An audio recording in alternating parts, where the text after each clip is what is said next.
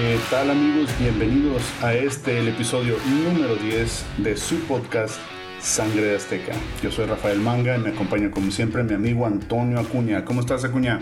Bien, ¿qué onda cosas? Muy bien, muy bien, gracias. Y amigos, seguimos con el segundo punto de esta serie de episodios relacionados con cosas que me hubiera gustado aprender antes de esta etapa ahora que estoy ruco.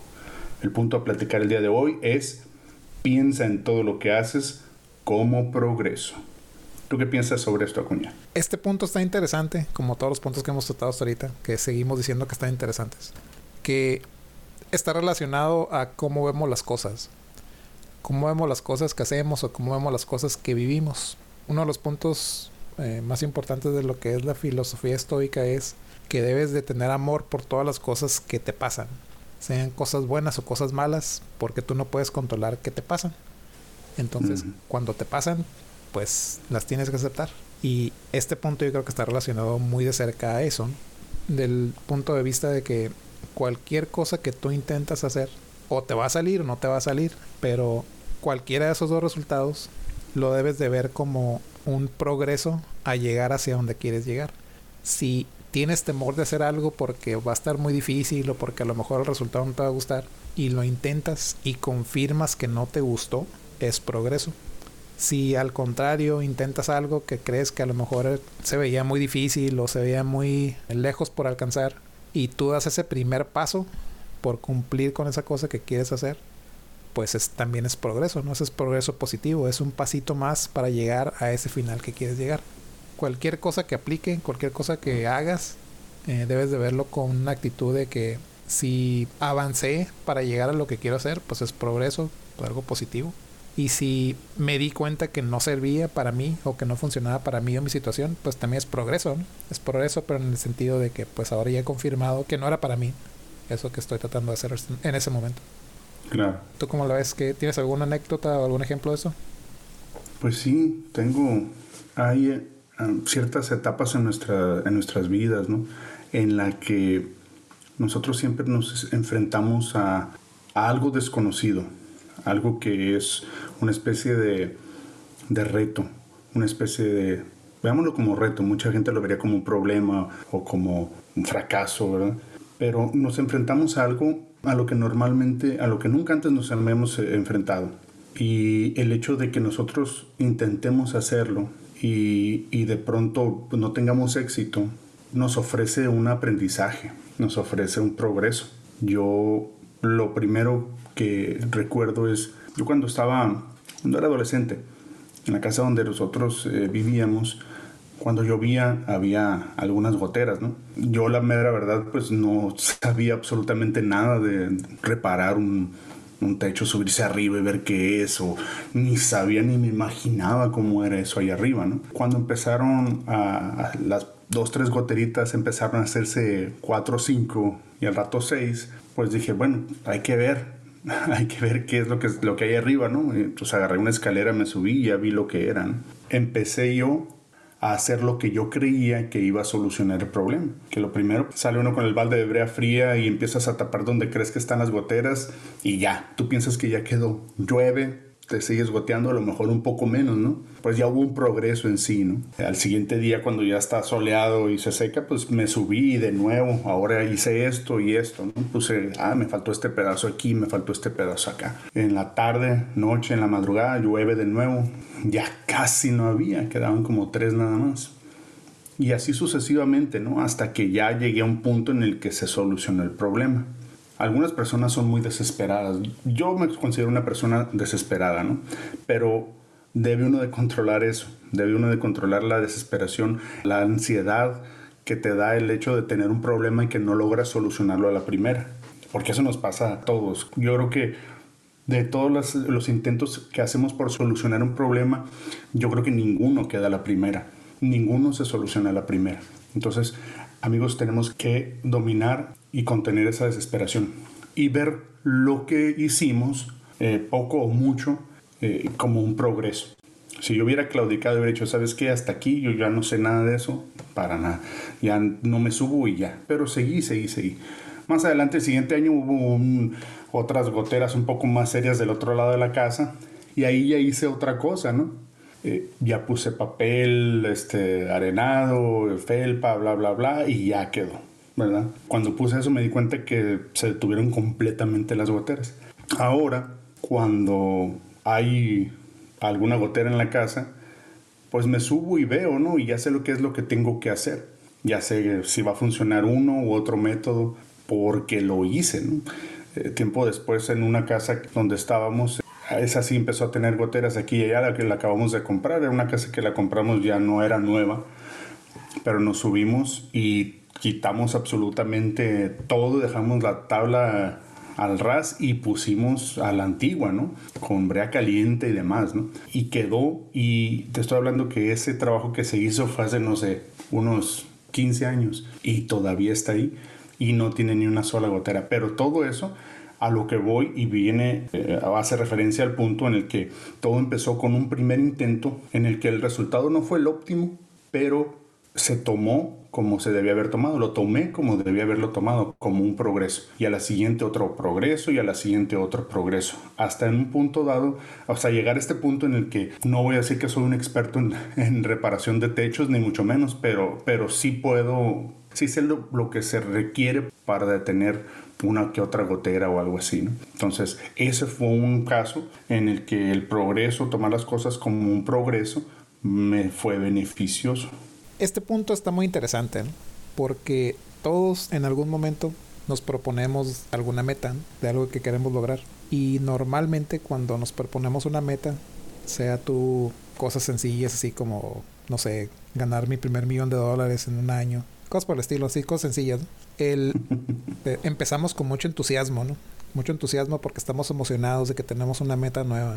Y tenemos también el empuje y determinación de que lo vamos a lograr al principio. Conforme va pasando el tiempo, pues esa motivación a veces se va bajando un poco, ¿no? Porque nos, nos vamos mm, desmotivando porque las cosas no salen exactamente como queremos que salgan. Y ahí es donde normalmente pues muchos dejamos esas metas que nos ponemos porque pensamos en las cosas que queremos lograr, o se nos olvida la meta que tenemos y nos enfocamos a que todos los pasos que vamos a dar para llegar a esa meta deben de ser perfectos.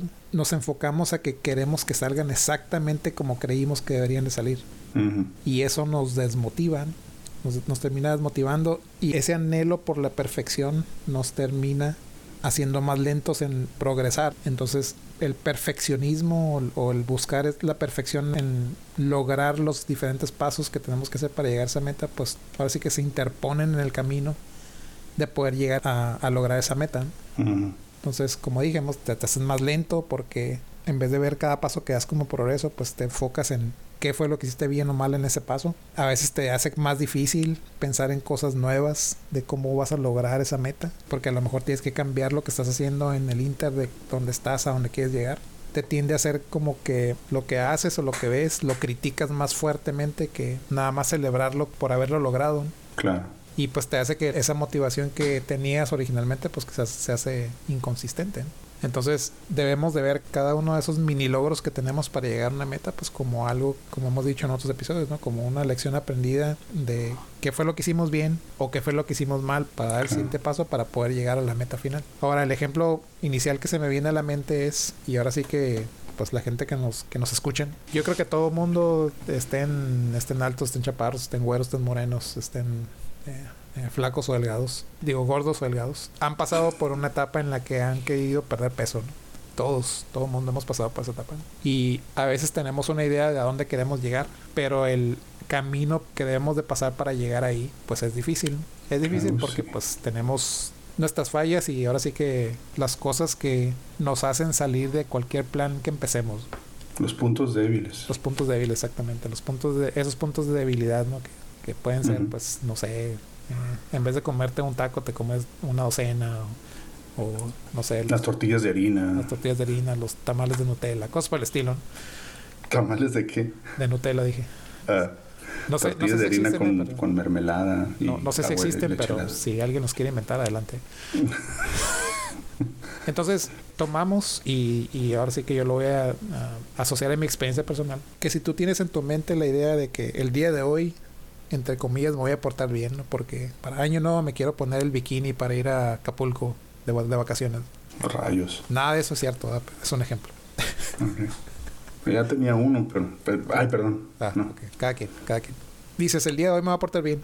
Y tú me puedes decir a mí cuántas veces ha pasado que empiezas el día bien y de repente vas al trabajo y alguien trajo donas o alguien trajo algo, alguna alguna cosa que no estabas planeando. Claro que sí. Claro que sí. Y tú dices, bueno, pues me voy a comer una, y te comas una. Y, y en tu mente... una, una docena, no, te comes una. Y en tu mente dices, no, pues ahora ya valió. El día de hoy ya valió. Entonces, pues el día de hoy, pues voy a comer lo que yo quieran.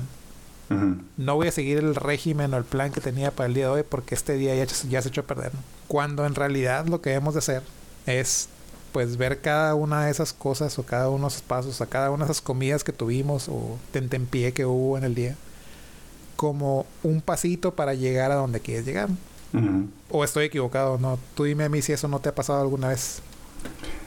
No, pues mira, tú me conoces, eres de las personas que más, que mejor me conocen de, eh, de mis amigos. Y pues sabes que sí, la verdad. O sea, y el hecho de eh, dio todo, toda mi vida eh, batallado con mi peso, ¿no? Digo, no estoy en una gordura mórbida, bueno, eso quiero pensar, pero sí estoy en un punto en el que en mi vida a veces he estado flaco, a veces he estado gordo. Sí, he llegado a estar flaco, así flaco, una, una sola etapa en mi vida justo antes de casarme, ¿no? Después de eso, pues fui recuperando porque la buena vida, ¿no? Y soy feliz en mi matrimonio.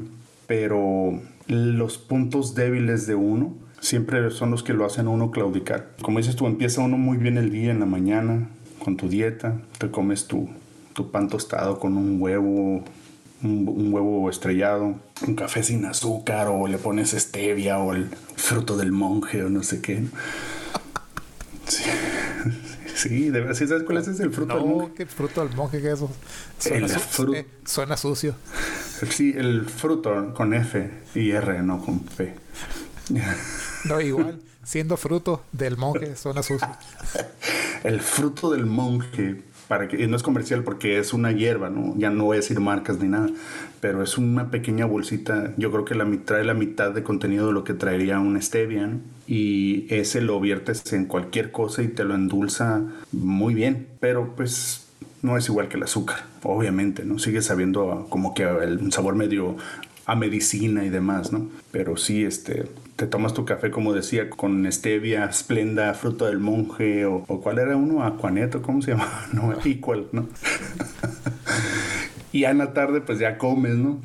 Y ya todo muy bien, y llegas en la noche y empiezas, pues, te sientas a ver la televisión y todo, y ay, pues, que pues se me antoja algo dulce. Y ya pues, te haces tú. A mí mi debilidad siempre es, casi siempre, ¿no? Eh, caigo con un un sándwich con mermelada de fresa y un vaso de leche helada. Eso me encanta. Y la, y la cajeta quemada y todo ese tipo de cosas. Lo que pasa es que el cuerpo, según me ha dicho un nutriólogo, que el cuerpo tiene grabada la cantidad de calorías que comes al día. Y cuando comes de menos es en la noche, cuando hace corte de caja y te dice, oye, pues ¿qué pasó aquí? Le faltó, échale algo. Y el azúcar, como todos sabemos, pues es adictiva. Y ahí es donde dices, ok, me voy a comer un, un sándwich de mermelada de fresa o de lo que quieras, o un chocolate o galletas, hasta que en tu mente pues ya llegó tu cerebro y dice, ok, ya, ahora sí ya tenemos la cantidad que necesitamos para vivir, pero pues no. Entonces, ¿cuántas veces se pone una dieta y, como dices tú, alguien trae donas a la oficina? Eso pasa todo el tiempo, o alguien trae galletas o, las llevas tú mismo. O ya, si te pones a dieta y llegas aquí con, los tamales de, lote y de piña y todo, ¿no? Ah, caray, no, pues traje para ustedes. Ajá. y lo peor que podemos hacer es comer y sentirnos culpables y ya dar por perdido el día. Ok, comí, ok, está bien. Ya me comí estos cuatro tamales, ¿no? cuatro, cuatro tamales así con, con su café o su chocolate calientito, ¿no? Con cuatro vasos de champurrado cada uno. obvio, ¿no? Y bien dulce, ¿no? Ya, ya me los comí, ok, no hay, no hay problema ya. Pero el resto del día me voy a portar bien y el resto del día puedes seguirlo. ¿Para qué echas a perder todo tu día de la dieta que pensabas tener nada más porque te comiste seis tamales, ¿no? En la mañana, con todo y hoja, ¿no? que no eran cuatro. Ah, perdón, cuatro, sí. Ah, sí, y con todo y hoja. ¿Para qué tener una actitud de fatalismo, ¿no? Decir, ok, ya, ni modo. Y en la tarde me voy a comer otra, no sé, una media pizza. Bueno, una pues mediana, bueno, grande. Y ya en la noche, pues chocolates, ¿no? Si caíste en la mañana, el resto del día pórtate bien. Eso es lo que se tiene que hacer cuando trata uno de controlarse. En el otro lado, bueno, más bien en Estados Unidos, en inglés, hay lo que dice que hay algo que se le llama dejar de hacer algo cold turkey o sea que eso quiere decir que de la noche a la mañana ya no voy a... De que de la noche a la mañana te comes un sándwich de, pavo frío, ¿no? De pavo frío, obviamente. Es lo que quieres.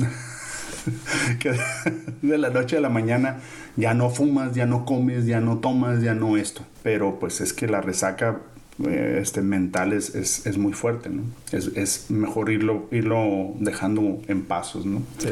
Pero sí, como para responder la pregunta, sí me ha pasado y sigo batallando, y, pero pues la comida es rica también, ¿no? Sí. Eh, yo creo que todo con medida.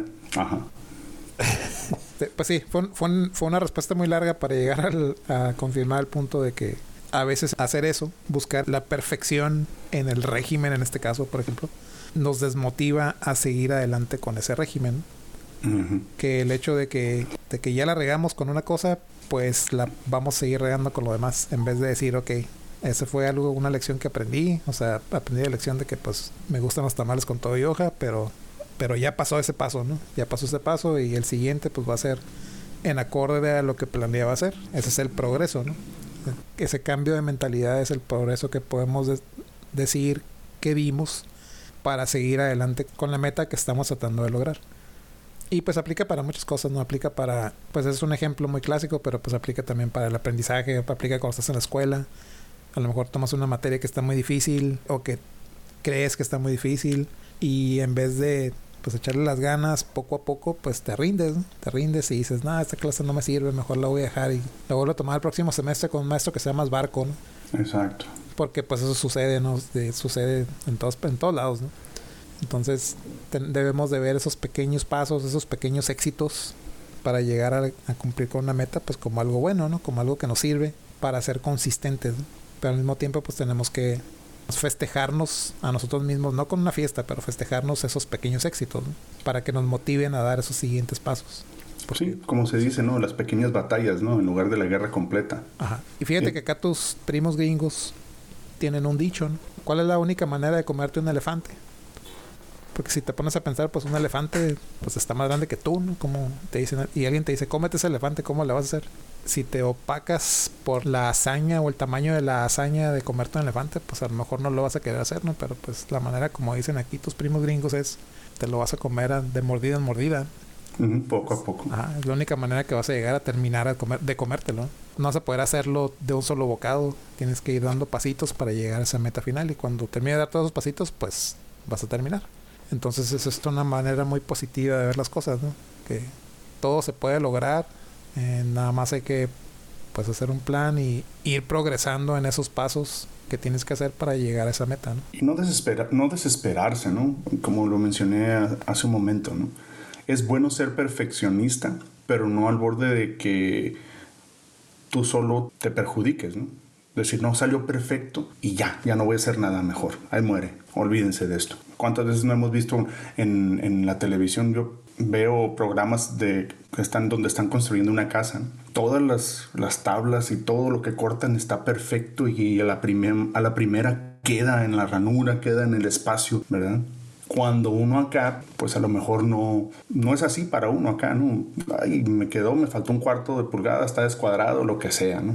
Entonces, es bueno ser perfeccionista, pero no al punto en el que uno se perjudique. Hay otro, tengo otro, otro punto que me acabo de acordar y, y es algo rápidamente, tiene que ver precisamente con esto de hacer algo y si no te sale bien, tomar las cosas buenas que, sucedieron o que pasaron, ¿no? Mientras, mientras trataste de hacerlo, ¿no? Y aprender. Cuando estaba estudiando en, en, el TEC, en el segundo semestre tuvimos la oportunidad de presentar una obra de teatro.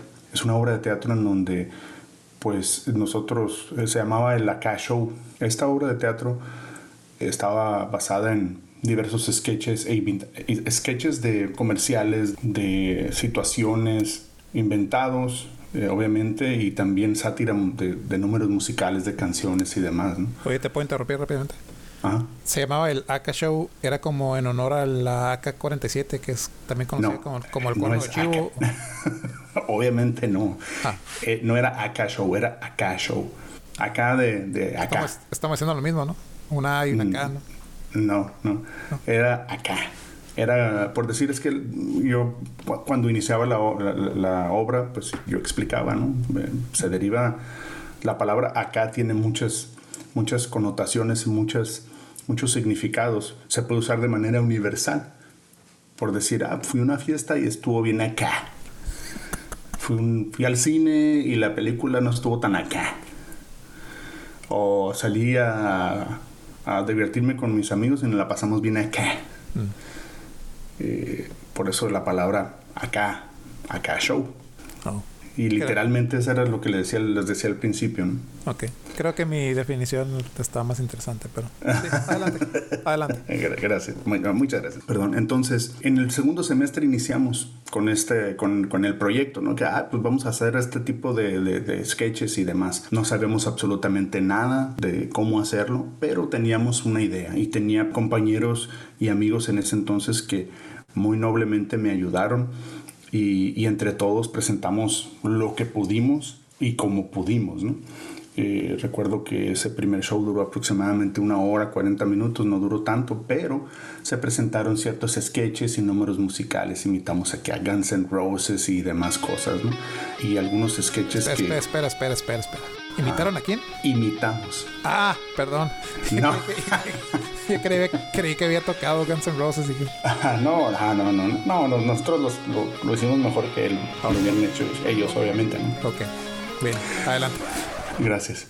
Eh, y, pero había, muchos, había muchas fallas, ¿no? Hubo muchas fallas y muchos eh, pequeños contratiempos. ¿no?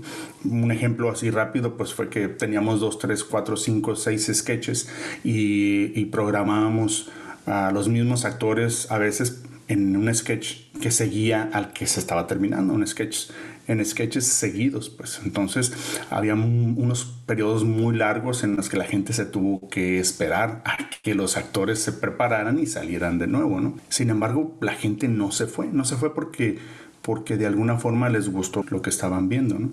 También ah, pues no teníamos casi presupuesto. En ese entonces eh, el comité de contaduría nos ayudó a, de ese año, eh, nos ayudó a hacer eh, con algo de presupuesto, nos ayudó a hacer esta obra, ¿no? Y pues muchas cosas, casi no teníamos este, variedad de vestuario, pero le echamos muchísimas ganas. Eh, tuvimos algunas situaciones de estrés, de que no se daban las cosas, eh, pero sobre la marcha terminamos y la gente al final nos aplaudió. Fue algo muy bonito, ¿no?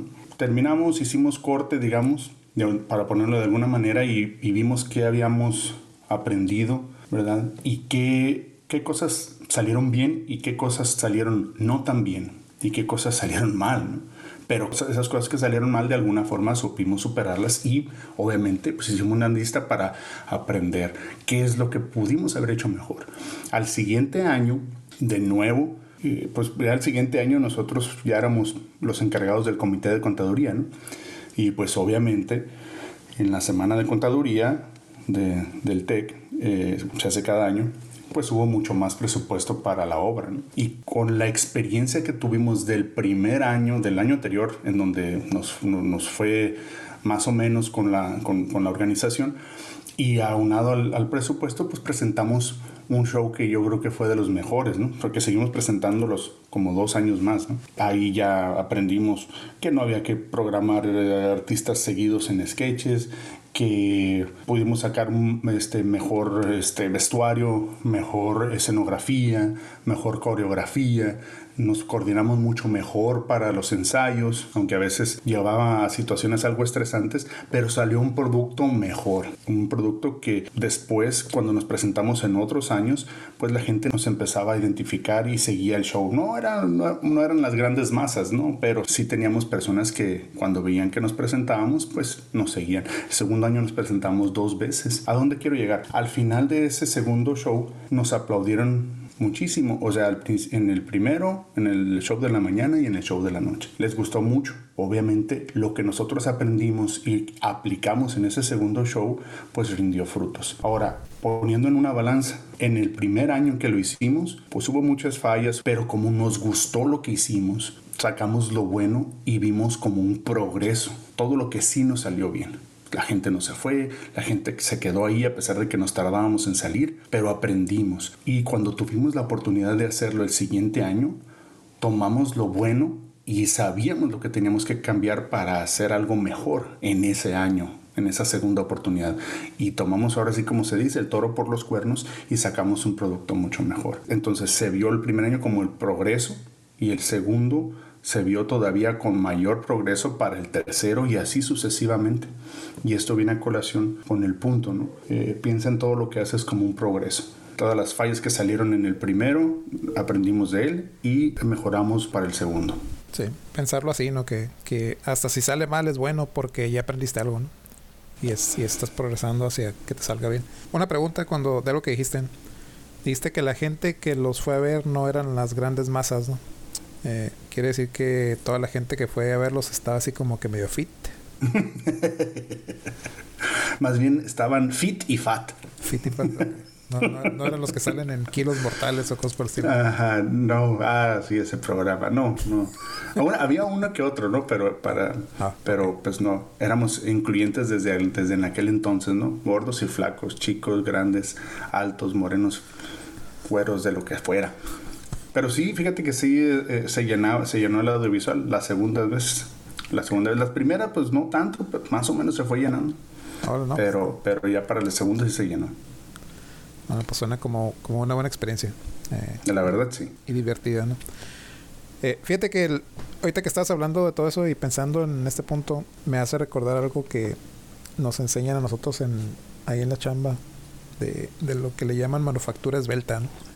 imagino que estás más o menos familiarizado con eso porque es algo más o menos universal, ¿no? Sí, hasta cierto punto sí. Por lo menos en términos generales sí.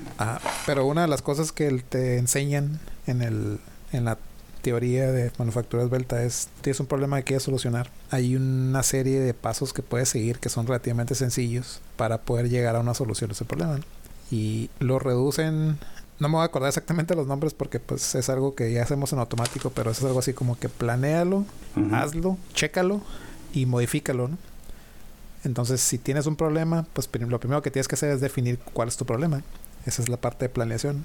Que no sé si tu problema es el desarmador está muy arriba para el operador chaparrito, no es tu problema. Implementa las cosas que crees que van a solucionar ese problema.